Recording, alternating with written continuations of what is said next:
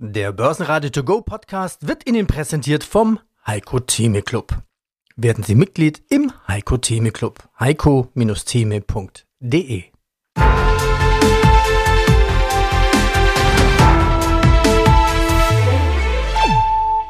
Börsenradio Network AG Marktbericht Paukenschlag bei Mercedes-Benz. Der Stern will alle seine Autohäuser verkaufen. Aus dem Börsenradiostudio meldet sich Peter Heinrich und Andreas Groß. Der DAX kann seine Erholung heute nicht fortsetzen. Er tut sich schwer. Positiv nimmt der Markt zur Kenntnis, dass ein erneuter Regierungsshutdown in den USA erstmal abgewendet wurde. Ein ambivalentes Bild zeigt sich heute am Finanzmarkt. Der DAX ließ die Zuversicht der vergangenen Tage etwas vermissen und schloss die Handelswoche eben ohne klare Richtung ab. Die Schlusskurse der DAX verloren 0,1% und ging mit 16.555 Punkten ins Wochenende. Eurostox 50, naja, ebenfalls 0,1% tiefer bei 4.450. MDAX und SDAX sackten deutlicher ab. In Wien der ATX als TR Total Return 7415 ohne irgendeine Veränderung. Die Chartanalyse. Hallo Andreas, ich bin Konstantin Oldenburger, Marktanalyst bei CMC Markets und freue mich heute mit dir über die Märkte zu sprechen. Jetzt hatte der DAX drei Tage lang rote Vorzeichen. Ich habe äh, gestern in meinem Marktbericht gesagt, drei Tage war der DAX jetzt krank. Jetzt steigt er wieder, Gott sei Dank. Also der Donnerstag war so der Versuch einer Stabilisierung. Und ich glaube, die Frage aller Fragen ist die, hält diese Stabilisierung? Genau, also der Donnerstag, für mich kam es ebenfalls äh, so vor, als ob es eine Befreiung war. Äh, wir hatten ja am Mittwoch ein neues Jahrestief, also ist ja noch ein junges Jahr, deswegen ja, wir hatten ein neues Jahrestief. Und äh, dieses Tief, das hat sozusagen für eine Befreiung gesorgt. Es wurde eine wichtige Unterstützungsmarke erneut äh, erreicht und zwar mit diesen 16.300 rund. Das ist ja das alte Allzeithoch aus dem Corona-Bullenjahr was wir 2021 äh, gesehen haben. Und ja, das ist eigentlich die logische Folge jetzt. Ein Ausbruch, den wir im Dezember gesehen haben auf die 17, jetzt eben diese Konsolidierung, die knapp vier Wochen bereits anhält und äh, der Rücklauf eben auf diese breite Unterstützungszone zwischen 16.3 und 16.530. Und äh, man kann jetzt eigentlich äh, die Annahme wie folgt fortführen. Und zwar, solange der Tiefpunkt eben dann nicht unterschritten wird, kann man eigentlich davon ausgehen, in diesem bullischen Falle, dass wir in Richtung 16.850, das ist das Hoch der letzten Woche, weiterlaufen und später dann auch die 17.000 Punkte ähm, erreichen werden. Ob es dann tatsächlich zu einem nachhaltigen Ausbruch auch über diese Marke kommt, ja, muss wahrscheinlich noch die FED-Sitzung in äh, knapp zwei Wochen abgewartet werden. Ja, und was sie dann eben sagt, jetzt zu ihren möglichen Zinssenkungen, die sie vorhat. Der Markt geht ja weiterhin energisch davon aus, dass wir diese Zinssenkungen erleben werden. Und der umgekehrte Fall ist dann dementsprechend, wenn wir unter das Tief fallen, dann ja, droht eine weitere äh, tiefere Korrektur, wahrscheinlich dann in Richtung 15.900. Das sind dann auch die Tiefpunkte, die wir im November gesehen haben. Und das ist dann eine super wichtige Marke für den weiteren äh, Jahresverlauf. Wie sieht's denn in den USA aus? Die Tech-Werte, die gehen dann mal wieder durch die Decke. Warum?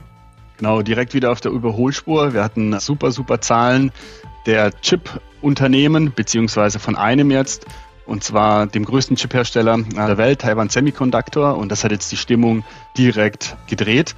Somit ja bestätigend auch Nvidia mit einem neuen Rekordhoch, AMD gestern on fire. Und wir haben jetzt auch über Nacht die nächste Chip-Firma, und zwar Super Mikrocomputer, die ebenfalls ihre Prognose praktisch pulverisiert haben. Und äh, ja, das wirkt sich super positiv auf den Nasdaq aus, der eben einen neuen Rekordpunkt gestern erreicht hat. Und wir haben jetzt die 17.100 vor der Brust. Somit ja die Stimmung hier ebenfalls sehr gut. Das kann jetzt sogar noch weiter laufen, heute sogar in Richtung 17.200 und dann in der kommenden Woche eine mögliche Entscheidung bis in den Bereich bei 17.400. Die Stimmung an sich dürfte auch positiv bleiben, solange wir das Tief vom 17. Januar nicht unterschreiten und das ist dann auch die, die Barriere, die halten muss für die Bullen. Sollten wir da runterfallen, dann äh, droht eben erstmal eine Pause und eine neuerliche Korrektur in Richtung 16.000 Punkte im Nasdaq. Die Börsenlage des Tages schnell im Überblick. Die Weltwirtschaft sieht sich derzeit mit mehreren Herausforderungen konfrontiert. Einmal natürlich der Konflikt im Roten Meer lässt die Transportkosten in die Höhe schnellen und könnte sich als Brandbeschleuniger für die Inflationsraten erweisen. Diese Entwicklung Könnten die Notenbanken in ihren Bemühungen um Zinssenkungen bremsen? Na und klar, bei den Verbrauchern kommt das ja erst mit einer gewissen Verzögerung an. Nicht zu vergessen der Ölpreis, der sich angesichts der militärischen Eskalation auf einen möglichen Preissprung vorbereitet. Kommen wir zu Bitcoin. Nach der anfänglichen Euphorie um die Zulassung spezieller Börsenfonds für Bitcoin in den USA ist die Stimmung gedämpft. Der Kurs der bekannten Kryptowährung liegt deutlich unter dem Hoch der Vorwoche. Ein Hinweis darauf, dass der Markt die Realität neu bewertet. Drücken wir es mal vornehm aus. Bitcoin aktuell 40.659 US-Dollar. Bastian Bosse, Vorstand der BRW Finanz AG. Also goldene Aktien in Amerika zu finden. Was ich spannend fand in Ihrem BRW-Infobrief, war so die Überlegung, naja, es klingt ja alles super, aber es ist ja gar nicht alles Gold, was glänzt. In Ihrem Artikel, den Sie geschrieben haben, kann man die Entwicklung den Börsen mit einer sozialen Entwicklung des Landes vergleichen. Das fand ich sehr interessant es zeigt sich eben, ne, also Amerika, wir gucken ja immer gerne auch Amerika, wir müssen aus, aus, aus Börsensicht eben auch Amerika mit beachten. Das ist der mit Abstand weltweit größte Markt. Aber wenn wir dann eben positiv über diesen börslichen Aspekt, diese Unternehmen, über die wir auch gerade gesprochen haben, von Amerika sprechen, dann ist das eben ja nur eine Seite eben der Medaille. Die andere Seite kennt aber auch viele, viele Schatten. Und diese Schatten beinhalten eben doch eine extrem immer stärker auseinanderlaufende soziale Ungleichheit, eine extrem ungleiche Entwicklung. Wir erleben einen, einen Zuwachs der Kriminalität, wird auch nicht immer statistisch erfasst, da in der breiten Masse allemal. Gleichzeitig steigen die Gated Communities. Wir haben dort eine eigene Gefängnisindustrie. Das ist auch zum Beispiel ein Fakt, den, den wir auch als relativ interessant, wenn auch erschreckend wahrnehmen. Also wenn man mal guckt, wie viele Menschen in Amerika beispielsweise inhaftiert sind und das mit Deutschland vergleicht, ist das der Faktor 10 relativ auf 100.000 Einwohner bezogen in Amerika versus Deutschland. Also die Frage, in welchem Land möchte ich dann eigentlich lieber wohnen? Auf der anderen Seite ist das eben eine Gefängnisindustrie, die trägt eben auch massiv bei zu einer positiven Entwicklung des Bruttoinlandproduktes. Das heißt, wenn man einfach nur auf einfache Kennzahlen guckt, wie ein solches Bruttoinlandprodukt und sich die Frage stellt, warum entwickelt sich Amerika denn dort stärker, ist zum Beispiel ein Fakt eben auch ein wesentliche, eine wesentlich größere Gefängnisindustrie, die einen wesentlich größeren Anteil an der wirtschaftlichen sogenannten Leistungsfähigkeit in Amerika in Deutschland hat. Aus deutscher Sicht kann man sagen, zum Glück, aber es wird Deutschland nicht zum Vorteil gereichen, wenn man eben nur auf das BIP guckt. Also diese Ungleichentwicklung, deswegen ist es wirklich nicht alles Gold, was glänzt in Amerika, aber rein von der Börsenseite können wir dieses Land nicht außen vor lassen. Kommen wir zu den Firmenmeldungen. Starten wir nochmal mit Mercedes-Benz. Sorgt ja für Schlagzeilen. Der Autobauer aus Stuttgart plant alle seine Autohäuser in Deutschland zu verkaufen und strebt nun Gespräche mit möglichen neuen Betreibern an. Eine Entscheidung, die sowohl ländliche als auch städtische Regionen betrifft und selbst die Niederlassung am Konzernsitz in Stuttgart umfasst. Auf der anderen Seite stehen die Zahlen von BASF, die hinter den Erwartungen zurückblieben. Der Chemiekonzern hat das Ziel, seine eigene Prognose zu erfüllen, verfehlt und auch die Analystenerwartungen nicht erreicht. Ein Rückgang, der vor allem auf niedrigere Margen und ein noch nicht ausreichende Fixkostenabbau zurückzuführen sind. Elektromobilität, wer das sagt, meint äh, sicherlich in allererster Linie auch Tesla. Nächste Woche Tesla mit Zahlen. Mittwoch. Worauf stellt sich der Markt ein? Genau, die Erwartungen an sich erstmals wahrscheinlich deutlich niedriger als in der Vergangenheit und äh, die Tesla-Aktie präsentiert sich auch eigentlich in einer trägen, langweiligen Situation. Wir haben Seitwärtsphase seit den Sommermonaten im vergangenen Jahr und äh, die 210er US-Dollar-Marke, die ist in diesem ganzen Drumherum super wichtig. Die Tesla hat eine Aufgabe. Sie muss, um einen weiteren Bullenmarkt auszulösen, irgendwann über die 275 US-Dollar ansteigen. Erst dann wird praktisch die, die Oberseite und neue Rekorde mit Allzeithochs möglich. Solange sie darunter bleibt, läuft die Tesla-Aktie Gefahr, dass sie in Richtung der Tiefpunkte vom April 2023 in Richtung 150 weiter korrigiert und äh, später sogar vielleicht die 100 US-Dollar erneut erreichen kann. Also steht einiges auf dem Spiel. Letztendlich ist die hohe Bewertung der Tesla unter anderem schuld daran. Also der eigene Erfolg wird zum Verhängnis, wenn man eine Überschrift sucht. Und äh, ja, da muss entweder eine Bestätigung oder ein Wunder passieren, dass eben die, die Zahlen besser werden, dass die Gewinne steigen und ähm, dass so eben der Markt überzeugt wird für einen Bullcase. Und ansonsten ist eben die, diese aufgestaute Bewertung fällig, indem sie korrigiert wird. Und äh, da muss man sich dann in einer Bärenkorrektur in Richtung 150 und 100 gefasst machen, solange die 275 nach oben nicht rausgenommen werden. Apple signalisiert Kompromissbereitschaft in der Auseinandersetzung mit der EU-Kommission. Der Tech-Gigant öffnet die Tore für andere Anbieter und gestattet den direkten Zugriff zu seinen Geräten für kontaktloses Bezahlen. Das ist ein bedeutender Schritt, der den jahrelangen Streit um Apple Pay und den Vorwurf des Missbrauches der Marktmacht zu entschärfen scheint. Servus Software AG die Software nimmt Abschied vom Börsenpaket nach einem Vierteljahrhundert. Ein Rückzug initiiert durch den Mehrheitsaktionär Mosul Bitco, der die restlichen Anteile über ein formelles Squeeze-Out-Verfahren erwerben will. Ja, mein Name ist Christoph Kumm, CEO und Geschäftsführer von Private Alpha. Kommende Woche Fondkongress in Mannheim, das ist kurz angesprochen, da gibt es die neue, die neue KI 4.0.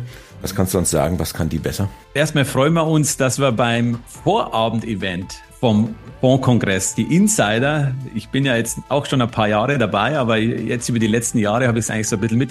Die Branchencracks treffen sich ja schon am Vorabend oder am Vortag bei Spezialevents und es gibt den Event Future Fund Stars. Und wir haben ja auch ein Fondsprodukt, den Top 25 Equities Fonds, ein Aktienfonds, der auf den Nasdaq investiert. Und da sind wir nominiert worden zum Future Fund Star 2024. Einer von vier Gesellschaften. Eine davon ist Private Alpha. Das freut uns sehr. Auch da ist natürlich die Cäsar-Technologie im Einsatz. Und im Rahmen des Events mit Hansa Invest und Netfonds werden wir unsere vierte Technologiegeneration vorstellen. Cäsar DPT, Deep Pattern Transformer das erste Transformer-Modell in der Finanzanalyse. Wir haben da jetzt zwei Jahre entwickelt. Über zehn Leute haben sich daran beteiligt in der Entwicklung. Ein Entwicklungsbudget, nur um eine Hausnummer zu nennen, von drei Millionen Euro ist in die vierte Technologiegeneration eingegangen. Und ich bin auch dann am 24. bei Hansa Invest auf dem Podium. Auch dort werde ich drüber sprechen. Also jeder, der am Fondskongress ist, ich poste auch nochmal auf LinkedIn, sprechen Sie mich an. Am 23. 16 Uhr Radisson Blue Mannheim gibt es eine, ja, eine kleine Weltneuheit für uns, eine wahnsinnige Chance, als europäisches Haus mal in dem KI-Wettstreit eine richtige Duftmarke zu setzen. Und viele, die Premium-Leser, wo uns begleiten, letztes Jahr und dieses Jahr, werden von diesen Analysen profitieren. Das heißt, Cäsar wird noch genauer, ich kann jetzt noch nicht so viel erzählen, Cäsar wird noch genauer, geht in multidimensionaler Art die Zeitreihen an, die Zinskurven, die Inflationskurven, hunderte von Zeitreihen, die wir auswerten. Und es ist wirklich eine groundbreaking New Technology, die wir hier einführen werden. Hm, ich bin gespannt. Ihr schreibt ja auch immer, Analysen sind KI optimiert. Also das heißt, die KI als eine Meinung von mehreren gemeinsam mit den man-made Meinungen und Erfahrungen der Analysten aus Fleisch und Blut. Gibt es eigentlich Überlegungen, das mal vollkommen in die Hände von KI zu legen? Na, schon die Steuererklärung gemacht? Wir vom Handelsblatt haben in einem Steuerspezial analysiert, worauf das Finanzamt bei der Steuer 2023 genauer guckt. In unserem PDF-Ratgeber finden Sie die wichtigsten 16 Neuerungen. Einstiegstipps für Elster und vier Wege, wie Sie das Maximum herausholen. Sichern Sie sich also jetzt das digitale Handelsblatt vier Wochen für nur ein Euro unter handelsblatt.com slash mehrwissen. Also unser Ansatz, der Gründungsgedanke von Private Alpha war die ideale Kombination von menschlichem Wissen aus dem Asset Management, aus dem Private Banking. Da haben wir 50 Jahre Erfahrung in der Firma mit den neuesten KI-Trends zu koppeln. Also wir natürlich machen wir das über unsere Data-Wissenschaftler, über unsere Programmierer. Und davor versuchen wir eben die optimale Kombination von KI-Algos mit menschlichem Know-how zu bekommen, um eine hohe Erklärbarkeit zu erreichen. Weil ganz wichtig in unserer Industrie ist Erklärbarkeit. Warum macht ein Modell eine Entscheidung?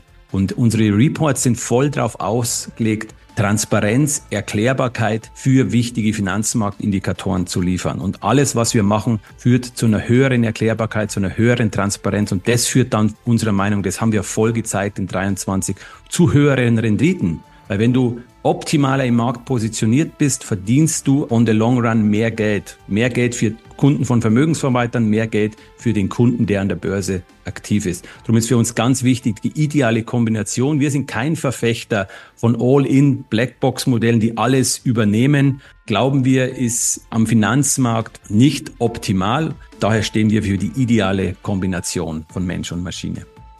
Daimler Truck setzt auf Elektromobilität und plant den Bau eines Batteriezellenwerkes in Mississippi. Ein Zukunftsprojekt, das nicht nur 2000 Arbeitsplätze schaffen soll, sondern bei steigender Nachfrage auch Erweiterungsmöglichkeiten bieten soll.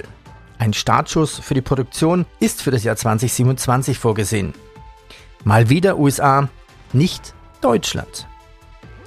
Deutz trennt sich von seiner Bootsmotorentochter, die an den japanischen Anbieter Yamaha Motors verkauft wird. Eine strategische Entscheidung, die Deutz ermöglicht, sich auf das Kerngeschäft zu konzentrieren und sich im ersten Quartal abschließen dürfte. Ein Schritt, der einen Buchgewinn im kleineren zweistelligen Millionenbereich mit sich bringen könnte. Also 2024, ob die KI-Glorreichen weiter reichen bis 2025 oder weiter, das zeigt erst die Zukunft oder vielleicht wird die zweite Reihe wieder attraktiv. In was investieren Sie denn gerade, in welche Trends? Ja, am liebsten in sogenannte No-Brainer. Nun gibt es ja einige bei diesen sogenannten No-Brainern auch in diesen glorreichen sieben, sowas wie eine Apple und Microsoft, aber offensichtlich sind die ja auch relativ stattlich schon gelaufen und haben auch durchaus schon in Teilen ein ambitioniert erscheinendes Preisschild. Aber es gibt auch Gesellschaften, die wir auch in diesem Bereich dieser Tier One Community, also dieser unverzichtbaren Gesellschaften einsortieren würden. Das sind zum Beispiel Gesellschaften wie eine Visa oder wie auch eine Mastercard. Die laufen bekanntermaßen nicht so wie diese glorreichen sieben, aber auch nicht so stark nach oben und damit auch nicht so stark nach unten. Aber wir glauben, die Treiber für eine künftig auch weiterhin positive Entwicklung von diesen Gesellschaften sind allemal noch intakt.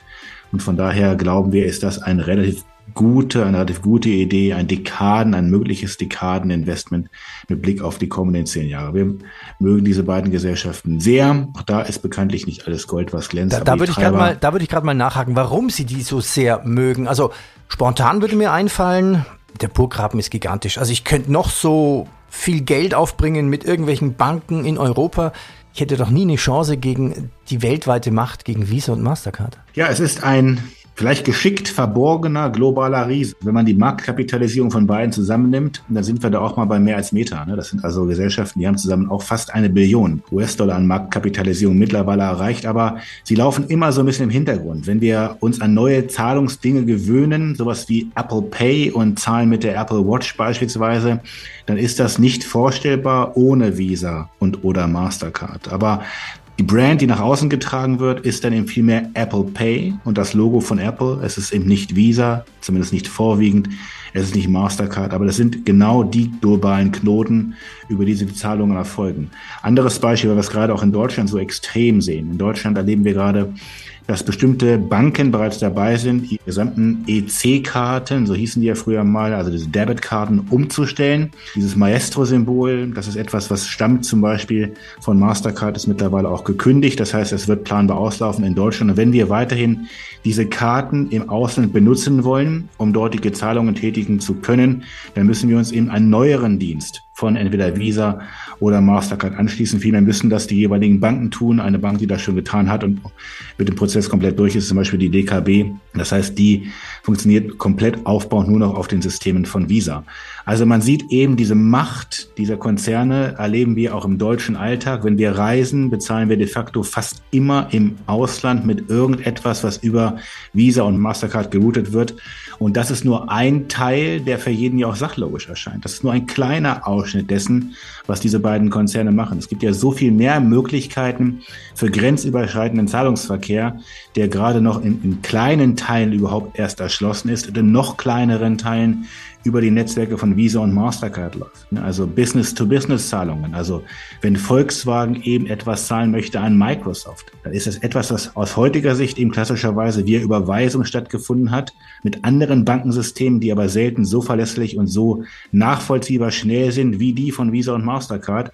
Und genau dieser Kuchen, das ist ein 120 Billionen US-Dollar Kuchen. Von diesem Kuchen möchte Visa und Mastercard, möchten diese beiden auch was abhaben und sind auch auf guten Wege, das zu schaffen mit Innovation mit sogenannten Add-on, Value-Add-on-Diensten. Also es gibt ganz viele Aspekte, die einen da positiv in die Zukunft blicken sollten. Sogar Inflation lässt einen dort positiv in die Zukunft blicken, weil das auch ein Treiber der Erlöse für Visa und Mastercard ist. Weil das nun mal Gesellschaften sind, die rein auf die Zahlung, entsprechend auf die Abwicklung gehen. Und wenn eben das Produkt teurer geworden ist, dann findet die Zahlung weiter über Visa Mastercard statt und dann hat man entsprechend auch das Pro in der Erlösstruktur sofort ein, eingebucht. Also es gibt ganz viele Aspekte, da könnte ich jetzt noch stundenlang weiterreden, von denen wir glauben, das sind Aspekte, die pro solcher Gesellschaften sprechen. Deswegen sind das wirkliche No-Brainer, wenn man das so nehmen möchte. Natürlich können wir uns auch da irren und die Zukunft kann anders werden. Deswegen immer ein Teil einer möglichen Gesamtstruktur, aber wir haben sie beide relativ hoch gewichtet und das mit Überzeugung. Die Übernahme von iRobot durch Amazon steht auf wackeligen Füßen. Die EU-Wettbewerbshüter signalisieren Widerstand und könnten das 1,4 Milliarden Dollar schwere Geschäft blockieren. Eine Situation, die die Dominanz von Amazon im Markt für Staubsaugerroboter in Frage stellen könnte. Und schließlich noch der Elb Tower in Hamburg, ein Projekt von René Benko, das nun auch Insolvenz anmelden musste. Die Zukunft dieses markanten Bauvorhabens bleibt ungewiss, während die Stadt Hamburg und der österreichische Immobilienmogul Benko nach Lösungen suchen. Welche Überschrift würdest du wählen beim Thema Bitcoin? Da sollten wir so ein kleines Update machen.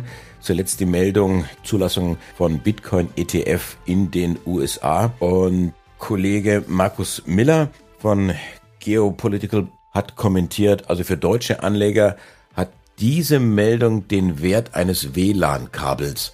Ja, also die Euphorie ist in Lethargie umgewandelt worden. Wir haben eher eine BES seit dieser Meldung des ETFs. Wir haben eine wichtige Widerstandsmarke bei 49.000 im Bitcoin erreicht. Seitdem haben wir fast 10.000 Dollar verloren, also innerhalb von wenigen Tagen. Und die Frage ist, woran liegt es? Letztendlich, es ist eine Enttäuschung. Es kam nicht so viel neue Liquidität hinein. Es wurden sogar eher Verkäufe getätigt aufgrund eben der Strukturierung eines großen Trusts, der jetzt eben als ETF gehandelt wird.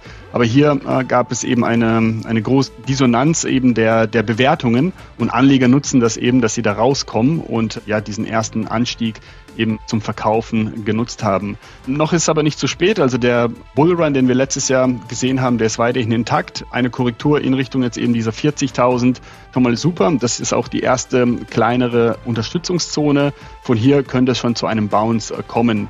Viel wichtiger ist die Zone im Bereich der 36.000 US-Dollar. Das wäre dann eben das nächste Level, was unter der 40.000 attraktiv wird. Dort wird sich dann auch wahrscheinlich dieser Aufwärtstrend in seiner Fülle entscheiden. Also ob es tatsächlich nochmal einen Angriff dann gibt auf die 50, vielleicht dann auch später auf das Allzeithoch. Und ja, sollten die 36 nicht halten, dann ist das so ein kleiner Warnschuss und hier muss man dann sogar Zweifel hegen an einem Aufwärtstrend und ein, ja, eine tiefere Korrektur könnte sich dann emanzipieren und äh, das wäre dann natürlich für die vielen bullischen Prognosen, die wir jetzt in den letzten drei, vier Wochen gehört haben, sehr traurig und ja, vielleicht bekommen wir nochmals äh, sehr viel tiefere Kurse dann, äh, wenn das passiert. Noch ist es zu früh, deswegen die 40.000, da richtet sich aktuell der Fokus drauf und äh, in den kommenden Wochen wird man dann sehen, welche Level dann weiter im Fokus stehen werden. Damit schließen wir den heutigen Börsenpodcast. Ihnen ein gutes Wochenende. Denken Sie stets an die Worte von Warren Buffett. Der Börsenmarkt ist ein Instrument zur Umverteilung des Geldes von Ungeduldigen zu Geduldigen. Vielen Dank fürs Zuhören und bis zum nächsten Mal beim Börsenradio To Go Podcast. Und hier nochmal der Hinweis, alle Interviews in Langform und noch viel mehr. In unserer Datenbank gibt es übrigens über 40.000 Interviews der letzten Jahre noch nachzuhören. All das gibt es auf börsenradio.de. Und hat Ihnen dieser Podcast gefallen, bitte abonnieren Sie uns und wenn Sie ein bisschen Zeit haben, bitte bewerten Sie uns mit 5 Sternen. Danke Ihnen. Börsenradio Network AG Marktbericht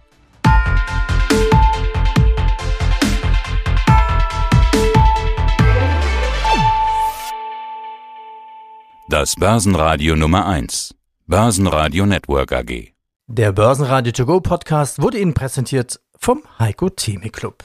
Werden Sie Mitglied im Heiko Theme Club. heiko-theme.de